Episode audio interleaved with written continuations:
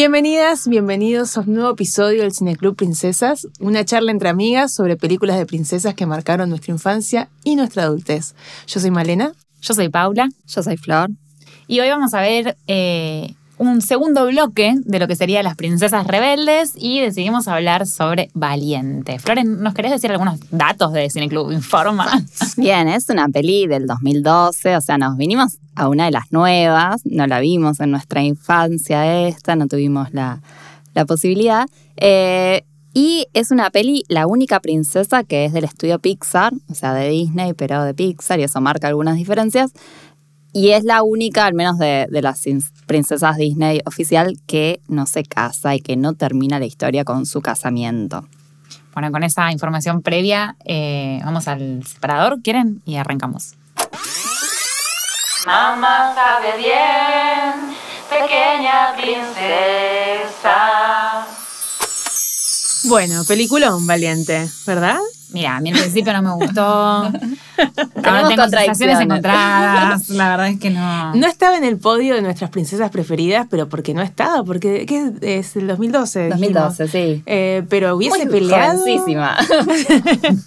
hubiese peleado con la bella, en mi caso, seguro. ¿eh? ¿Aposta tanto? Sí, sí. He, he Wow. pasado por arriba de la sirenita. Wow, Varela, traición.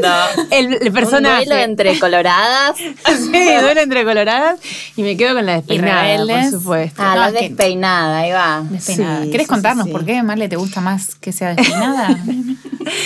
Eh, me, me encanta que Valiente tenga ese pelo completamente salvaje y despeinado, porque obviamente me hace acordar a mí, yo no me quería peinar de chica de ninguna manera, era una pelea con mi madre también, y cuando tenía seis años me dijo, ¿te peinas o te lo corto?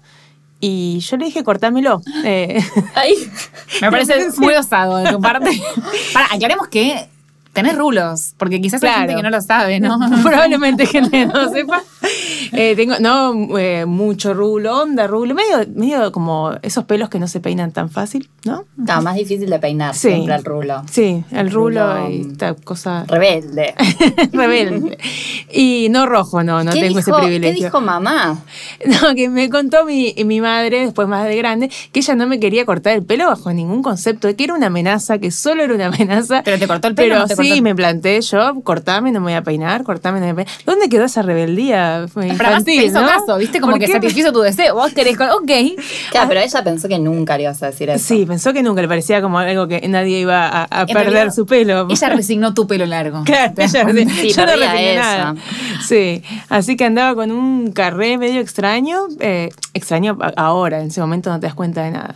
Pero, pero me encantan esas cosas. O sea, no se quiere, Valiente no quiere peinarse, no quiere ser lo que los padres quieren que sea. Y también a mí me pasó que, que por ahí Male comparte como madre de, de niña pequeña, eh, que nos interpela en el rol de madres, ¿no? Que hay de madres de niñas, no sé si despeinadas, pero no peinadas. Floren, ¿vos sentís que tendrías que peinar distinto a la criatura? a veces siento que la sociedad me dice que tendría que peinarla, de alguna Claro. manera. ¿Cómo te lo dice? ¿De qué manera? No sé, llegás ahí a una reunión social y, y yo no sé si las otras personas lo ven. Creo que sí. Yo creo que nos miran mal, ¿no? Me parece que sí. Eh, pero es como que siento que todas las niñas siempre están con colitas, cerillitas, como hay mucho trabajo puesto en eso y Sí, se sí, Sí, de nota. coquetería también, ¿no? Como que ya desde chiquitas tienen ese. Y queda lindo, yo les voy a decir la verdad. Yo veo a las otras nenas y digo, qué lindos moños que tienen. No se me ocurre comprarle un moño a mi hija. La verdad es que no se me ocurre. eh, O no sí, lo pero no lo haces, porque- Y no me sale tan linda la trenza, me sale muy fea. Pero es un esfuerzo Sí. y una enseñanza a las niñas Claro. en eso también. Pero me siento un poco juzgada, o sea, nadie me dice nada. Por supuesto. Pero bueno, hay algo ahí, me parece. Eh, a mí me, me pasó viendo la primera escena de, de la peli cuando eh, Mérida es niña, que tiene esos rulos eh, hermosos, característicos, y los tiene como muchos más eh, definidos, ¿no? Como parecen rulos de publicidad cuando ella es chiquitita. Es Eh, verdad es como que me Ella es que- toda de publicidad. Tiene una cara preciosa. Sí. Es toda una Es princesa, Es es rebelde y pelirroja, pero vamos. chica. Claro, sí, sí, la belleza hegemónica no se pone en cuestión, Nunca, o sea, todo nunca, bien Pixar, pero no sé, no llega tanto. No. Eh, pero sí hay como un quiebre ahí de que en la infancia es como que esta cosa medio salvaje de ella todavía está permitida, ¿no? La madre dice, bueno, no, armas no es un regalo para una niña, pero medio que se ríe, al final no, no termina siendo tan tajante en eso. Y también se ve en el pelo de, de Mérida, que después cuando crece, cuando es la adolescente protagonista de la peli, con sus 16 años, ya esos rulos se ven No despeinados, ¿no? Sí. Como que no son los rulos definidos de publicidad, sino una cabellera que sigue siendo hermosa y espectacular, pero que esas cabelleras que la sociedad mira un poco mal, ¿no? Sí, de hecho, eh, se las asocia más a lo, a lo masculino, ¿no? Viste que ella en ese momento, cuando estaba, es adolescente, etcétera, hace lío, corre, tira cosas, como un tipo de comportamiento más asociado a los nenes. Por supuesto, o sea, todos sus valores, todas sus capacidades están como más asociadas a lo masculino y eso es, eh, y eso es lo que a la madre le molesta. A la Es que además madre de para, para conservar esos peinados femeninos, no te tenés que mover mucho. O Por sea, supuesto. Ahí ella aparece corriendo y los rulos se mueven y es hermoso eso. Eh, y claro, una niña que se comporta como se debe no va a hacer eso y no puede hacerlo porque sin ese peinado hermoso con el que entran las niñas al jardín, terminaría en cualquier lado. Imagínate los moños donde termina. Totalmente. Que se, se ve de forma así muy exagerada y graciosa cuando le ponen ese vestido, ¿se acuerdan? Cuando vienen los pretendientes y está con todo el pelo, o sea, no se puede mover con ese vestido. A mí me parece terrible O sea, ahí el- justamente. el- la, la- la tensión entre el sujetamiento, ¿no? La dominación con la vestimenta y etcétera, y su rebeldía que es sacarse un mechoncito de Sí. pelo rojo para abajo del gorrito. y la madre se lo pone. de y a la vez, ¿vieron la. Claro, el- pero ese mechoncito, aunque sea chiquito, es como lo que dice, bueno, esta soy yo, ¿no? Está la identidad ahí que, bueno, no se puede someter del todo. Sí, ella se mantiene firme. ¿Vieron el, el corto? ¿Puedo hacer una digresión? Eh, Ah, sí, por favor, ¿Vieron el Paola, corto? digresión. El corto La Reina de Manuel Abramovich. Eh, Cine Nacional, hashtag.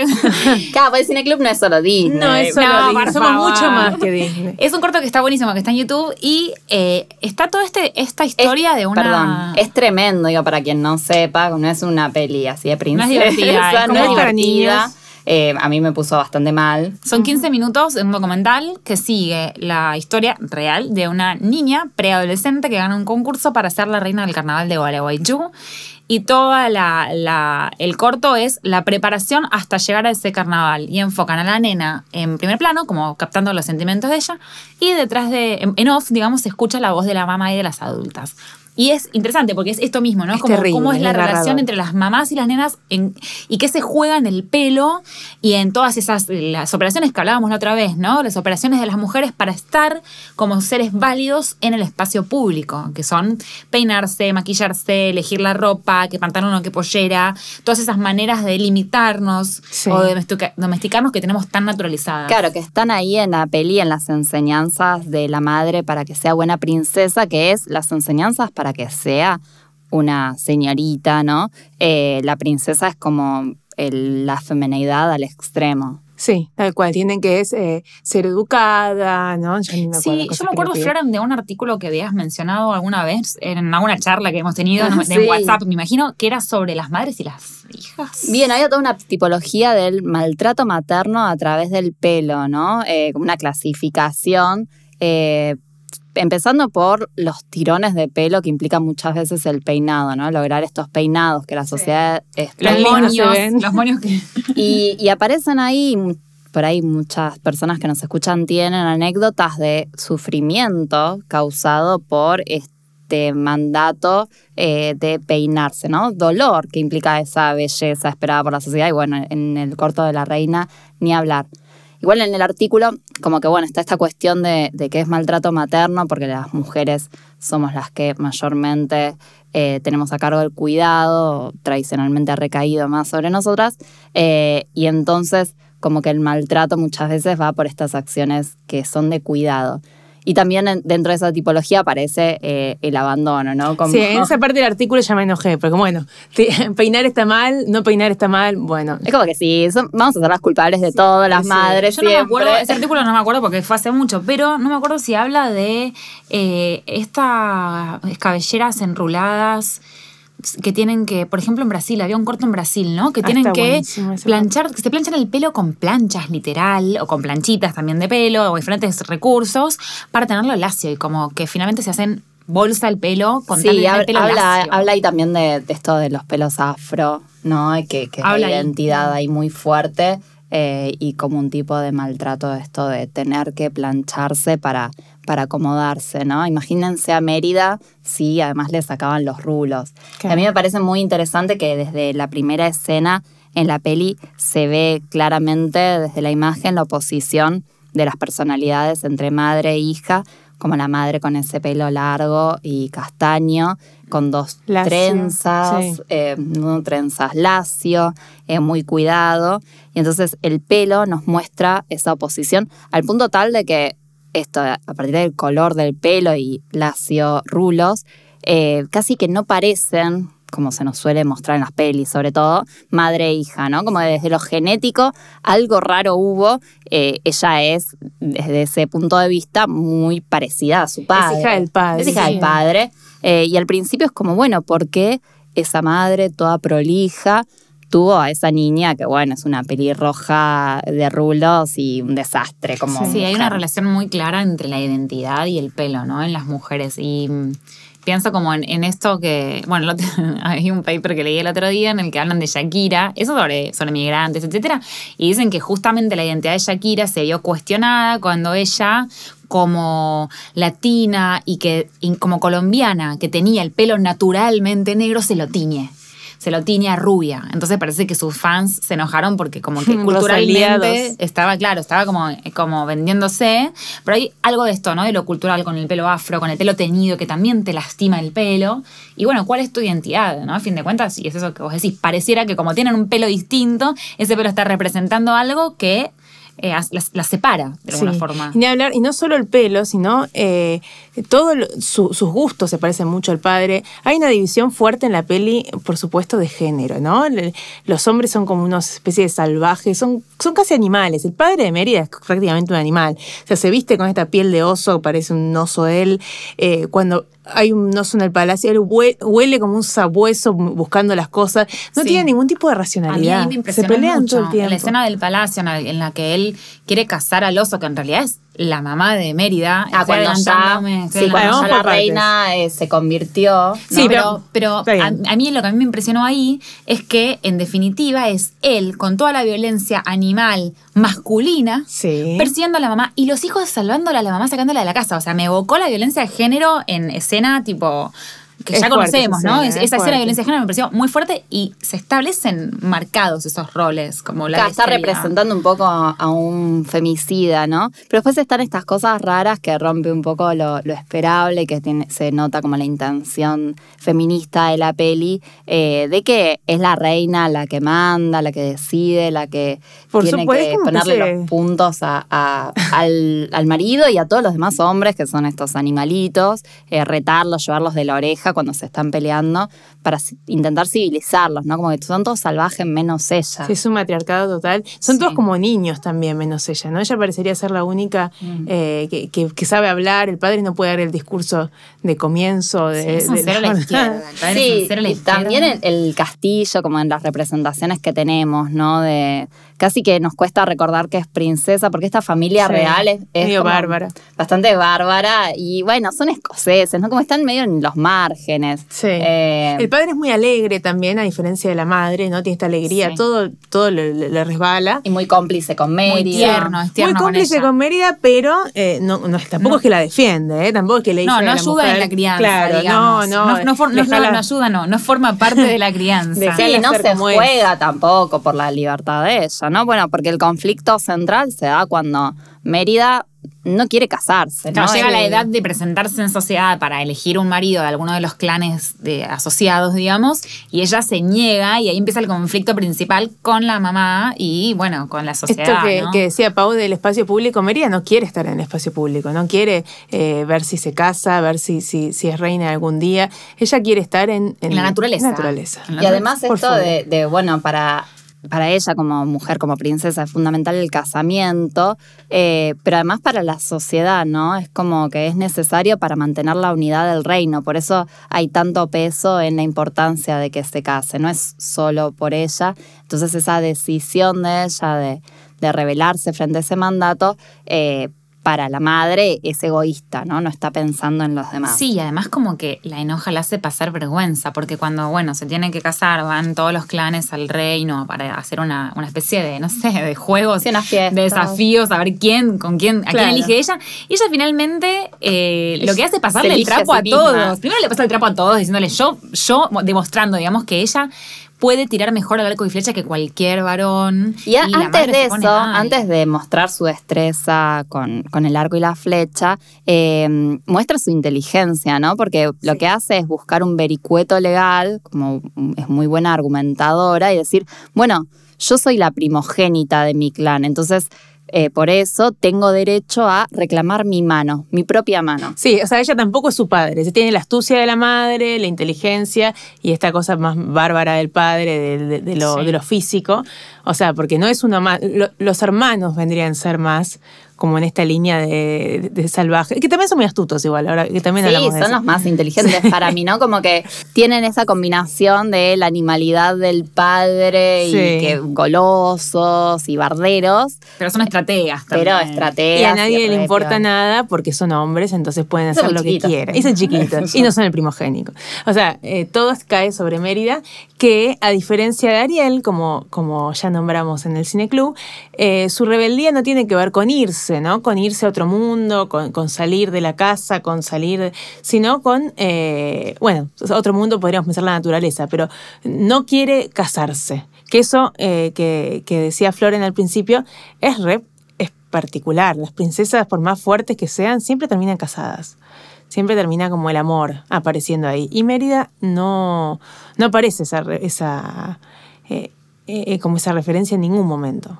Sí, y para ella el problema, cuando no se quiere casar, el problema es no la sociedad, sino la sociedad representada en la mamá. Entonces lo que ella quiere es que cambie la mamá para Sí. que ella pueda no casarse, ¿no? Porque la mamá es la que cumple la, la- la Sí. ley, la, la- mamá es la, la que ley. representa la ley ahí, digamos. Sí, la que tenía la función de, de criarla según lo que esperaba el patriarcado, como el- todos los mandatos eh, están personificados en la madre eh, y se da en ese momento como ese diálogo imposible, ¿no? Que ahí es interesante un poco el, el rol de, del padre. eh, que, le dice a la reina, bueno, probá lo que no podés decirle a Mérida, decímelo a mí, y se pone a actuar, como bastante gracioso también. Eh, y ahí la reina le explica o le dice todo lo que piensa ella. Y Mérida, bueno, habla por su lado con el caballo, ¿no? No puede hablar con su madre. Y bueno, como toda buena princesa, tiene ahí algún animalito cerca. Sí. Claro, ¿eh? lo, lo- lo- lo interesante de la escena esa es que son dos diálogos superpuestos y que te lo van mostrando como si ellas estu- estuvieran dialogando. Y uno piensa cuando la ve, es, ay, si se lo pudieran decir, si Sí. pudieran escucharse lo que se están diciendo y entenderse, porque en realidad está todo dado para que dialoguen y se entiendan. Y las dos terminan con la misma frase, que no recuerdo exactamente qué es, pero como si, si tan solo pudieras no- escuchar, claro. si tan solo escuchar. Está como esa y hay algo que no pueden atravesar y no se pueden reconciliar. que es ahora, como la- esta la vimos directamente de grande, es la, la, in- la incomprensión intergeneracional, ¿no? Como bueno, ese mundo adulto del que ahora formamos parte que no puede escuchar qué es lo que necesita el, el adolescente, el, el nuevo en el mundo, ¿no? Sí, Sí. sí, que cambie el otro, ¿no? O sea, yo tengo razón y, y el problema es que el otro no está entendiendo que yo Sí. tengo razón.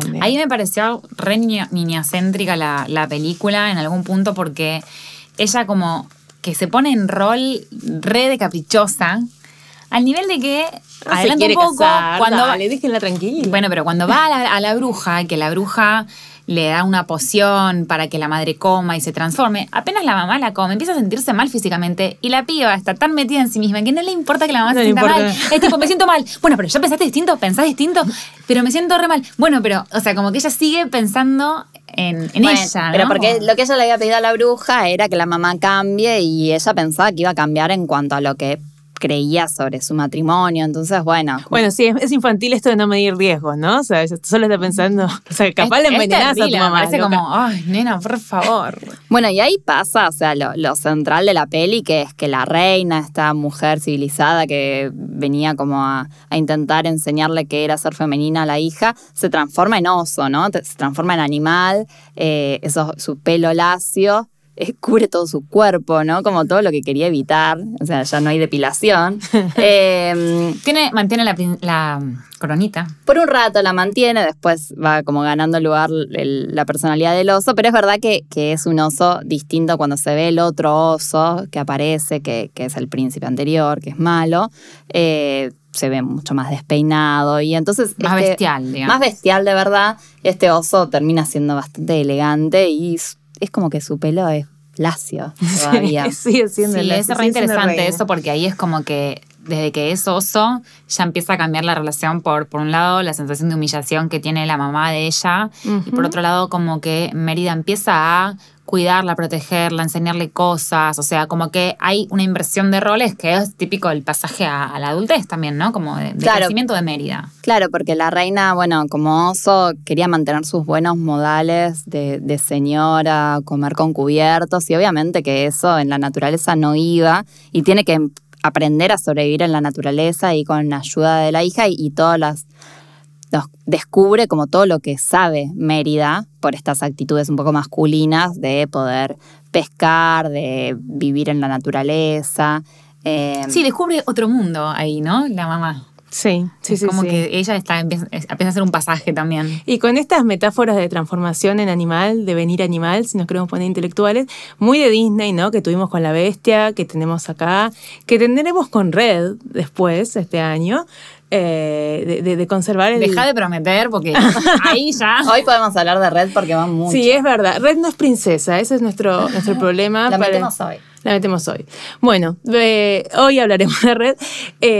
¿Qué es este, no? Con- conservar el animal, o sea, o, o tener un animal como, como símbolo de, esto, de esta animalidad, de esto otro, eh, que, que puede estar reprimido o no, y, y cómo uno lo, lo maneja y, y lo acepta en su vida. Y, es interesante esto que, bueno, en, en Bestia lo animal estaba asociado a, a los hombres. Y bueno, acá en, en Valiente al principio parece que también, pero bueno, termina siendo la reina la que se convierte en animal y, y ahí la animalidad representa como todo lo, lo no domesticado de lo femenino, ¿no? La, la loba un poco. Sí, lo que no tiene la- Shakira. Shakira. Y lo que no tiene, ¿no? Porque la bestia, el, la- la- el chiste de la transformación era, sos una bestia en el fondo, se te ve como todo lindo y príncipe, pero sos una bestia, pero sos un mal tipo. en La la Bestia. Claro.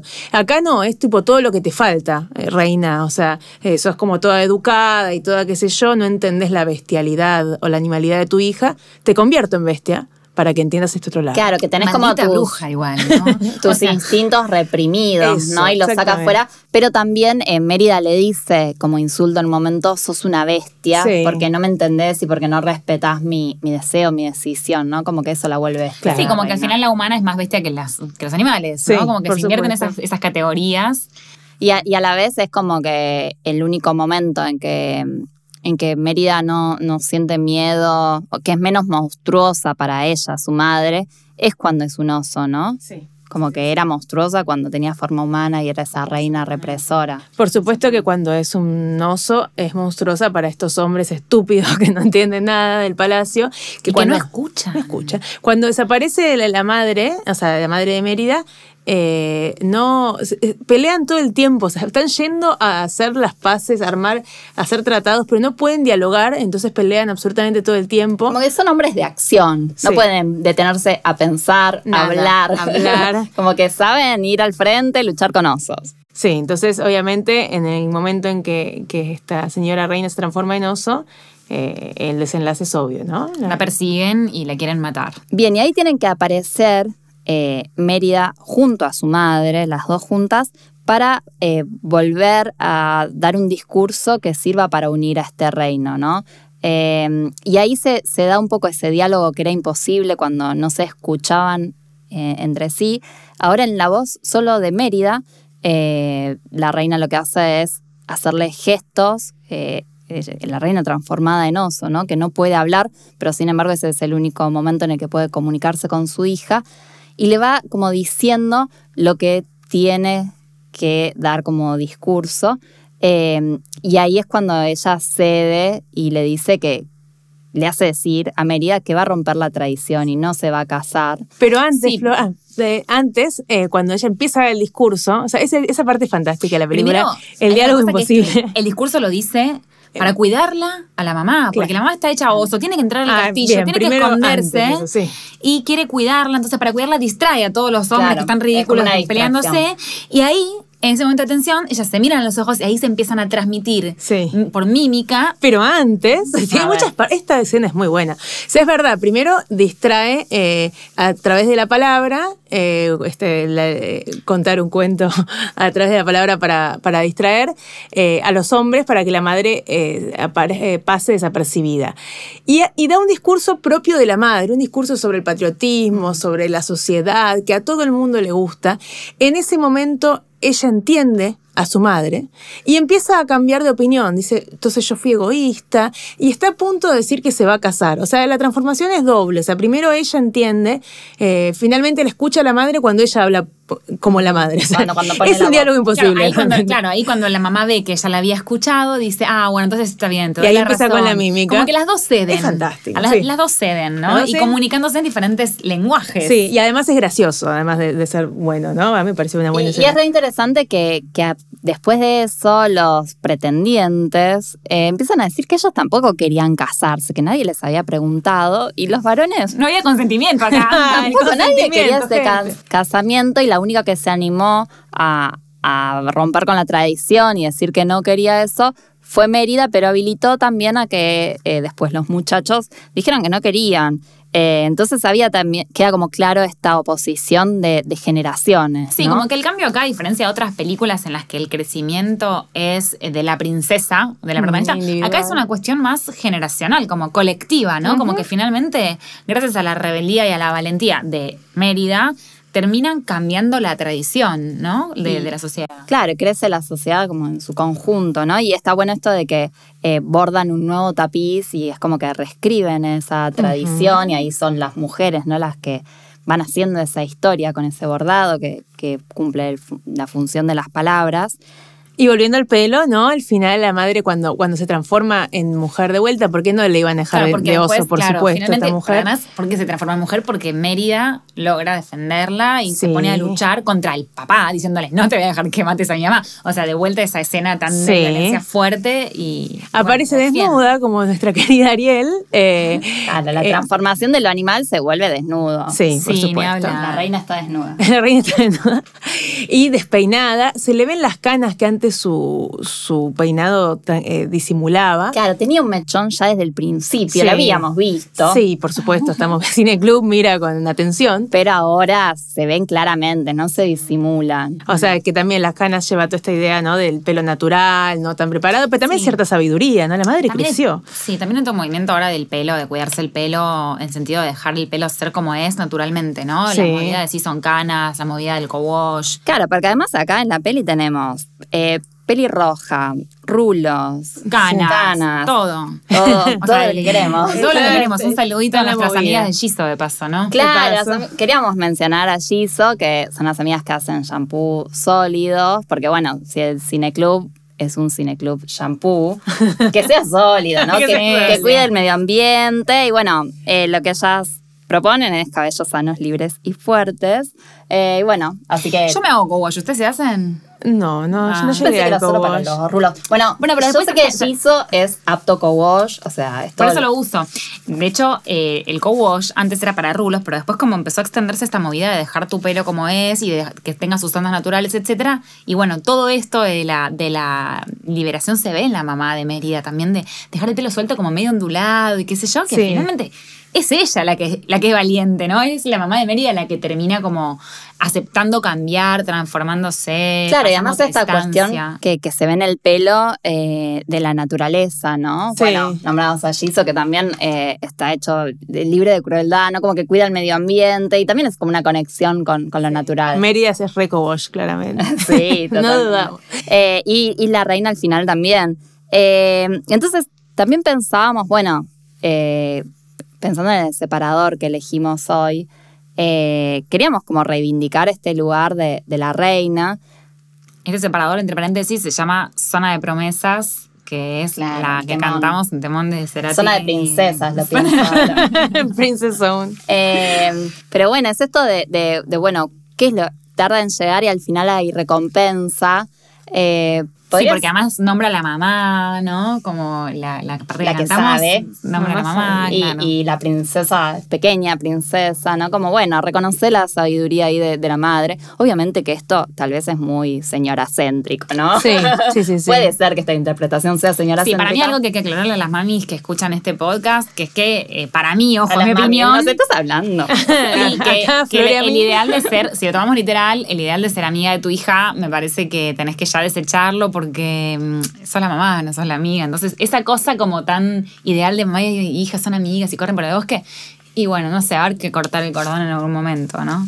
Sí, para mí está bueno que, que plantea un tipo de relación madre-hija que está problematizado, ¿no? No es como un amor dado y sin conflicto. Y un amor no eh, binario heteronormativo, es un amor que no es de pareja en este caso, es otro el, pro- el protagonismo y el, problema principal. Claro, la historia de amor es esa, Claro. madre-hija, y está bueno en ese Tiene una historia de amor Mérida, pero es con su mamá. Y, y bueno, pero sí pensábamos esto de, bueno, eh, ¿quién es valiente? ¿no? Porque acá no está el nombre de la princesa eh, como título de la peli, sino esta característica, que obviamente Mérida es valiente, pero también es valiente la madre. Sobre todo, para mí sobre todo. Sí. porque es la que se transforma, y la que atraviesa toda esa transformación y lo hace como, bueno, viste, vamos por adelante. Ella lo que le importa es cuidarla a Mérida, o sea, y termina finalmente bancando a la hija. Sí, bancándola, Sí. banca, que, banca cambia, acepta que se cambie la tradición. Es la que Sí. más aprende, me parece. Es la que tiene que, o sea, imagínense que la madre como reina, en algún momento fue una princesa, ¿no? Sí. Se casó con, supuestamente con algún príncipe azul y después apareció ese oso y está en esa, en esa familia intentando sostener la vida doméstica medio desbordada. Eh, y bueno, como que ella, eh, así como fue criada para ser una princesa, para cumplir con todos los mandatos, quería también criar a su hija de ese modo, pensaba que eso era lo que debía hacer.